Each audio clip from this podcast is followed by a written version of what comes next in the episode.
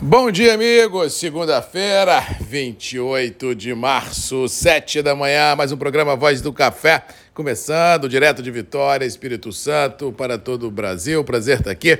Antes de falar de mercado, quero mandar abraços especiais. Primeiro, a família Perucci, lá do sítio Perucci de Baixo Quartel, que me recebeu no sábado junto com meu filho no evento lá. Muito bacana de pré-colheita. Realmente fiquei lisonjeado com todo o carinho, com toda a atenção, eh, com toda a consideração que me foi é, feita lá no, no, evento, dos amigos presentes. Realmente fiquei muito lisonjeado, vim embora muito feliz por ter visto assim o carinho que as pessoas têm, o trabalho que nós escrevemos nos últimos 33 anos no café sendo reconhecido e realmente foi legal. E também ao Guilhermino lá do Viveiro Terra Viva de Afonso Cláudio, que participamos de forma online virtual do seu evento na sexta-feira, mas também foi um evento muito bacana, muito prestigiado, já vi o evento todo no YouTube, muito bacana. Parabéns, Guilhermino, pela sua resiliência, pelo seu trabalho, pela sua determinação, sempre na busca ah, de um trabalho melhor para o município de Afonso Cláudio. Contem sempre comigo,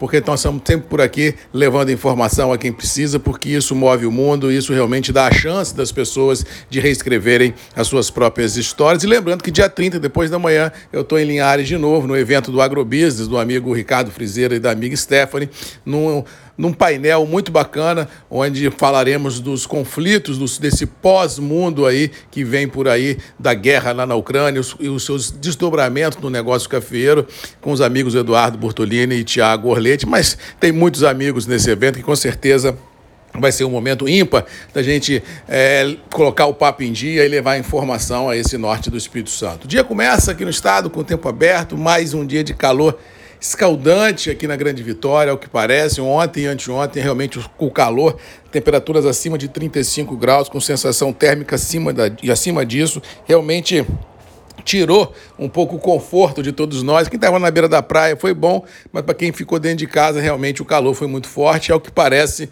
não tem chuva prevista para os próximos dias no Espírito Santo, não. O tempo continuará, ao que parece, tendo assim uma, uma nebulosidade sendo aumentada, mas assim chuvas é, generalizadas, torrenciais para o Espírito Santo no sul da Bahia. Não estou vendo isso nos mapas, não. Eu acho que o calor continua e chuva, se houver, vai ser muito mais ao sul da região sudeste do que no Espírito Santo. Vamos torcer para que na virada do mês esse, esse cenário acalme um pouquinho, para que chuvas sejam presenciadas, já que abril, ao que parece, depois de Semana Santa, vamos ter o início dos trabalhos de panha no nosso café a Conilon. Com relação aos mercados, semana começa pensativa, semana começa ressabiada, semana começa de forma muito conservadora. Lá fora a guerra continua, tirando o sono de tudo e todos. Não há uma sinalização ainda ah, de um cessar-fogo, muito menos uma solução para os problemas já postos, não só na via militar, mas como na via social e econômica na Europa. Ou seja, o mercado continuará muito cauteloso na hora de assumir algumas posições e assim podemos ter volatilidade. Outro fato que foi é, interessante no final da tarde de ontem, o mundo foi pego de surpresa quando o governo da China decretou que Xangai ficará em lockdown ah, por alguns dias, quizás semanas, vão dividir a cidade de 25 milhões de habitantes em duas para conter o novo avanço da, do Covid por lá, numa nova variante da Omicron, ou seja, mais um fator que deixa os mercados é, estressados porque você fazer lockdown numa economia do tamanho da China, numa cidade do tamanho de Xangai, pode ser um ponto aí de freada no crescimento econômico. E o governo chinês não faria isso de graça se não houvesse realmente um risco real dessa Covid outra vez ganhar corpo por lá. Ou seja, essa conjugação de lockdown na China, guerra é, é na Europa juros elevados mundo afora, estagnação, essa estagflação mundo afora que deixa todo mundo meio estressado porque o povo está sem grana.